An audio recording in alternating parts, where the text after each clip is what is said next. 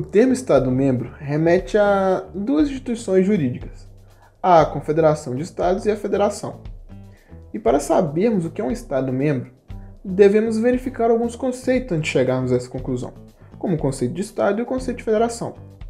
Então, podemos conceituar o Estado como uma pessoa jurídica de direito público, que contém elementos essenciais, como povo, território, governo e soberania.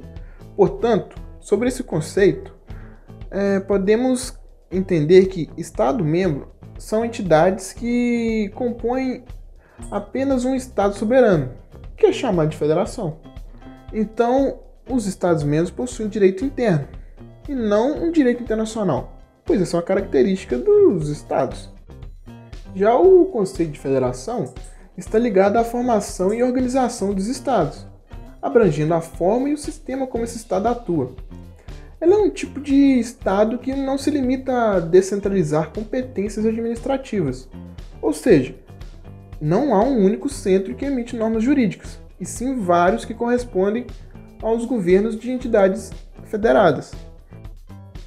A federação dos países diferenciam em relação aos seus aspectos, mas elas possuem características comuns, como descentralização política, soberania do Estado Federal, guardião da Constituição e auto-organização dos Estados-membros.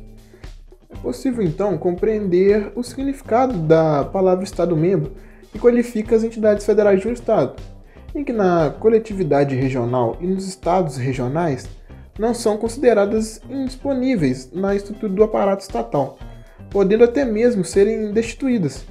Já no âmbito das federações, os Estados-membros são indispensáveis para o arranjo institucional federativo.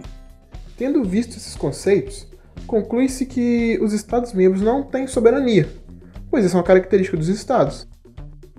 E restando assim, para os Estados-membros, a autonomia da auto-organização, autogoverno, auto-administração e legislação e também podendo afirmar que não há uma subordinação em relação a um Estado membro e outro.